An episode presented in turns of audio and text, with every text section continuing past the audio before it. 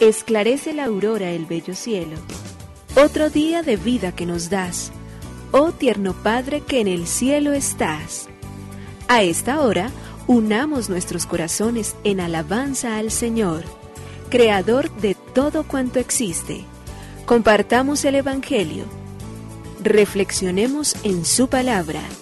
Esto es, Esclarece la Aurora, con el Padre Antonio Ramírez. Bienvenidos.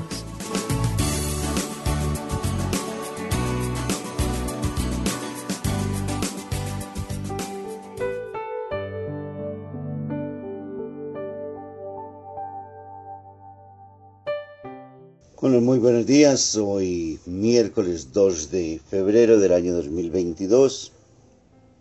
Aquí estamos, Señor, delante de tu presencia, adorándote, amándote, buscándote, queriendo entonces en este día que te reveles para nosotros también, como lo haces para el gran profeta Simeón, cuando presentado al templo, entonces lleno de emoción, salió a tu encuentro.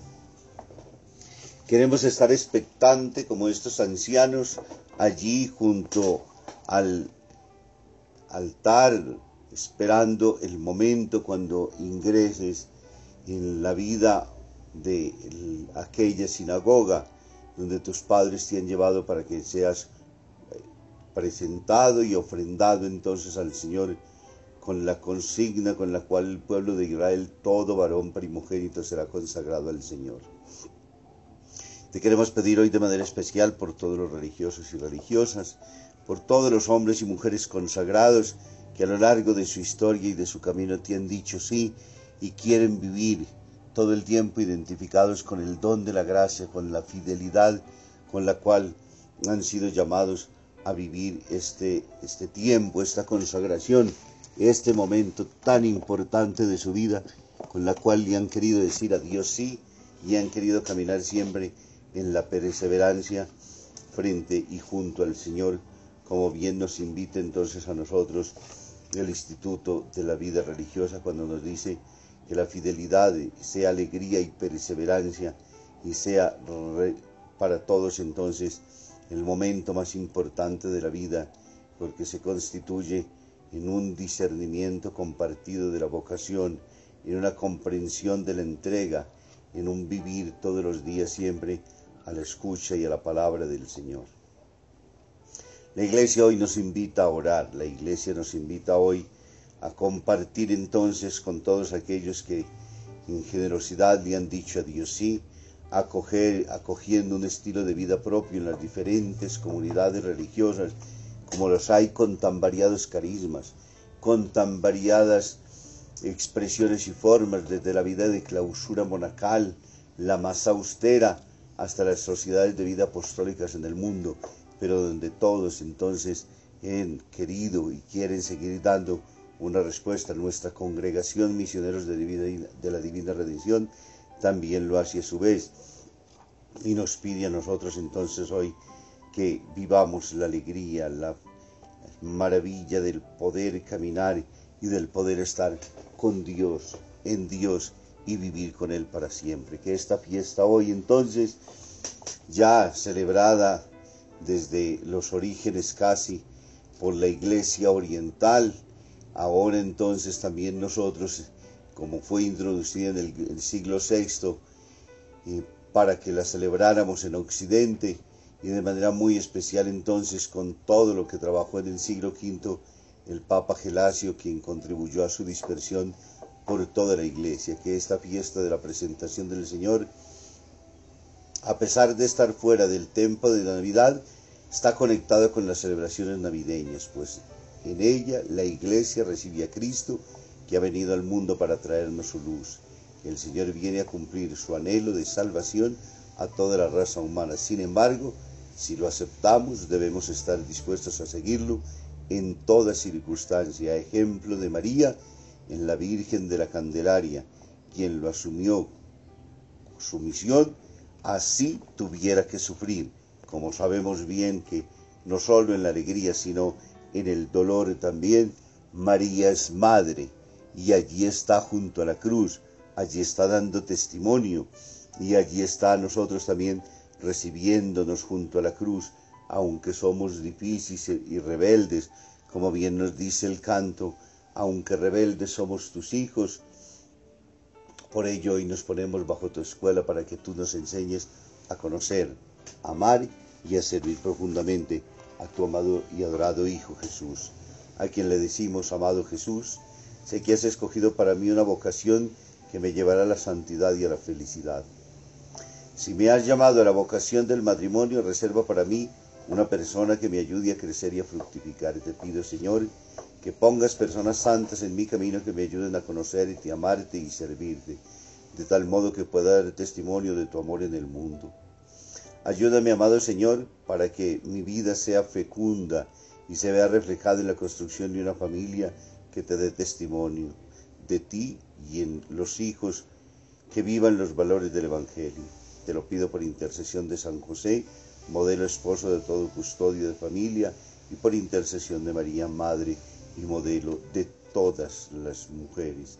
A ella hoy entonces le consagramos también, San José, a la Santísima Virgen María, nuestra vocación para que nos ayude a vivir siempre en él. Nos unimos a la Iglesia Universal que ora. Esclarece la aurora el bello cielo, otro día de vida que nos das. Gracias a Dios, Creador del universo, oh tierno Padre que en el cielo estás. Nuestras voces unimos al concierto que el universo eleva ya en tu honor. Desde la tierra al cielo más profundo, tierno Padre magnífico Hacedor, conserva nuestras almas sin pecado a nuestro cuerpo da fuerza y salud, y nuestra mente ilumina piadoso con un rayo benéfico de luz.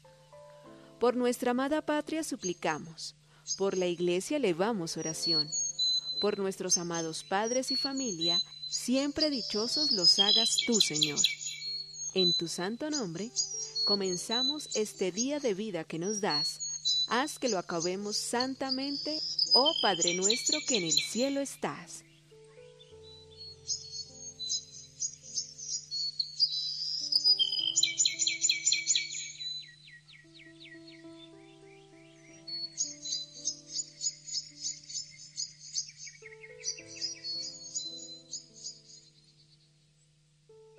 Proclamación del Santo Evangelio según San Lucas.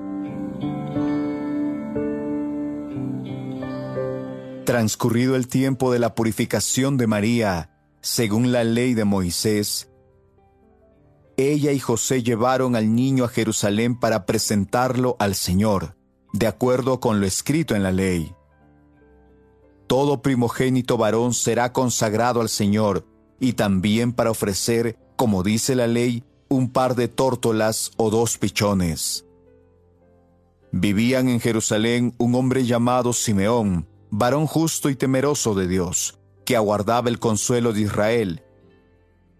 En él moraba el Espíritu Santo, el cual le había revelado que no moriría sin haber visto antes al Mesías del Señor. Movido por el Espíritu, fue al templo y cuando José y María entraban con el niño Jesús para cumplir con lo prescrito por la ley, Simeón lo tomó en brazos y bendijo a Dios, diciendo, Señor, ya puedes dejar morir en paz a tu siervo, según lo que me habías prometido, porque mis ojos han visto a tu Salvador, al que has preparado para bien de todos los pueblos, luz que alumbra a las naciones y gloria de tu pueblo, Israel. El padre y la madre del niño estaban admirados de semejantes palabras. Simeón los bendijo y a María, la madre de Jesús, le anunció, Este niño ha sido puesto para ruina y resurgimiento de muchos en Israel, como signo que provocará contradicción para que queden al descubierto los pensamientos de todos los corazones, y a ti una espada te atravesará el alma. Había también una profetisa, Ana, hija de Fanuel, de la tribu de Aser. Era una mujer muy anciana, de joven había vivido siete años casada y tenía ya ochenta y cuatro años de edad. No se apartaba del templo ni de día ni de noche, sirviendo a Dios con ayunos y oraciones. Ana se acercó en aquel momento, dando gracias a Dios y hablando del niño a todos los que aguardaban la liberación de Israel. Y cuando cumplieron todo lo que prescribía la ley del Señor, se volvieron a Galilea, a su ciudad de Nazaret. El niño iba creciendo y fortaleciéndose, se llenaba de sabiduría, y la gracia de Dios estaba con él. Palabra del Señor. Gloria a ti, Señor Jesús. El Evangelio en el día de hoy entonces de Lucas, en el capítulo 2, versículos del 22 al 40, nos relata cómo María y José se dirigen entonces cumpliendo la ley, van hasta el templo de Jerusalén y presentan al niño Jesús. Y como allí entonces hay la expectativa de un hombre llamado Simeón, que es justo y piadoso y que espera antes de morir que Dios sea justamente revelado como luz de las naciones. Cuando entran entonces sus padres con el niño, él se adelanta, lo toma en brazos y entonces proclama el cántico que dice, ahora Señor, puedes dejar morir en paz a tu siervo, porque tu promesa se ha cumplido.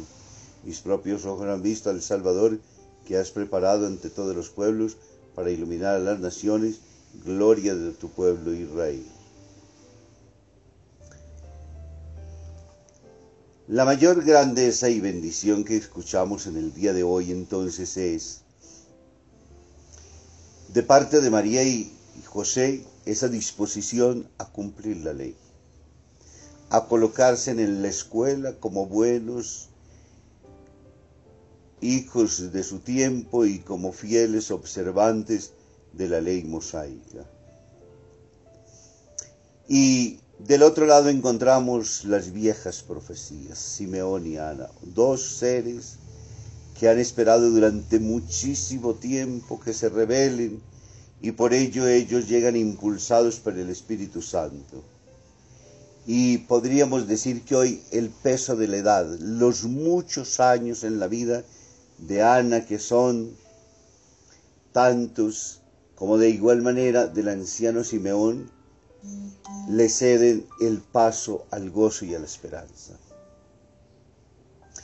La edad, los años, la ancianidad van cargados muchas veces de remordimientos, de pesares, de dolores, de enfermedades, de abandonos, de situaciones difíciles.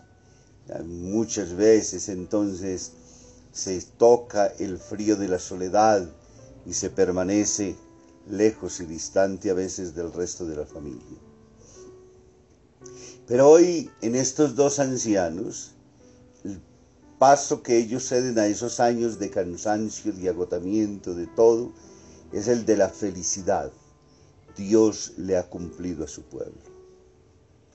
Dios se ha hecho presente y llena de gozo y de esperanza en este niño a quien ellos reconocen y descubren entonces en él la nueva tarea que trae, el nuevo evangelio. Y por ello le dan gracias a Dios por este maravilloso testimonio con el cual todos los días los religiosos al concluir nuestra jornada, cuando celebramos las completas del día, lo entonamos todos los cada día diciendo, ahora Señor puedes dejar que tu siervo vaya en paz. Simeón hablaba a todos a los quienes esperaban la redención del niño y contaba las maravillas en el niño Jesús. Y esa presencia de Jesús se manifestaba en el amor de Dios por la humanidad que se le ofrecía al mundo entero. Es el Espíritu el que habla en ellos, es el Espíritu el que profetiza en ellos, es el Espíritu el que les hace reconocer que allí hay mucho más que un niño, que allí hay mucho más que una presentación, que allí está Dios en persona, que allí está el Nuevo Testamento, la alianza establecida en su amado Hijo Jesucristo, que es luz, gloria, salvación para todos nosotros. Como decía al principio, no solamente oramos hoy por los religiosos, oramos por las familias también con la oración a San José y a la Santísima Virgen María. Oramos por todos aquellos de manera especial hoy, quienes están escuchando íntimamente voces que les dicen, qué bello estar en la iglesia, qué bello compartir en un carisma, en la pobreza de niños abandonados, de ancianos, de enfermos, de personas en condiciones de discapacidad, de drogadictos, de los colegios, de tantas y tantas formas, en la clausura donde con la rodilla doblada, como un pararrayos ante el mundo, se implora todos los días la benevolencia, el amor y la misericordia de Dios. A esos jóvenes hoy que el Señor desde la gracia les ilumine en el corazón y les dé la fuerza para poderles responder con generosidad. A esas familias para que sigan educando en el deseo íntimo de tener un consagrado o una consagrada que ore, que acompañe, que alcance bendiciones para todos. Que nos bendiga el Padre, el Hijo y el Espíritu Santo. Un muy feliz día para todos y feliz día a todos los consagrados y consagradas.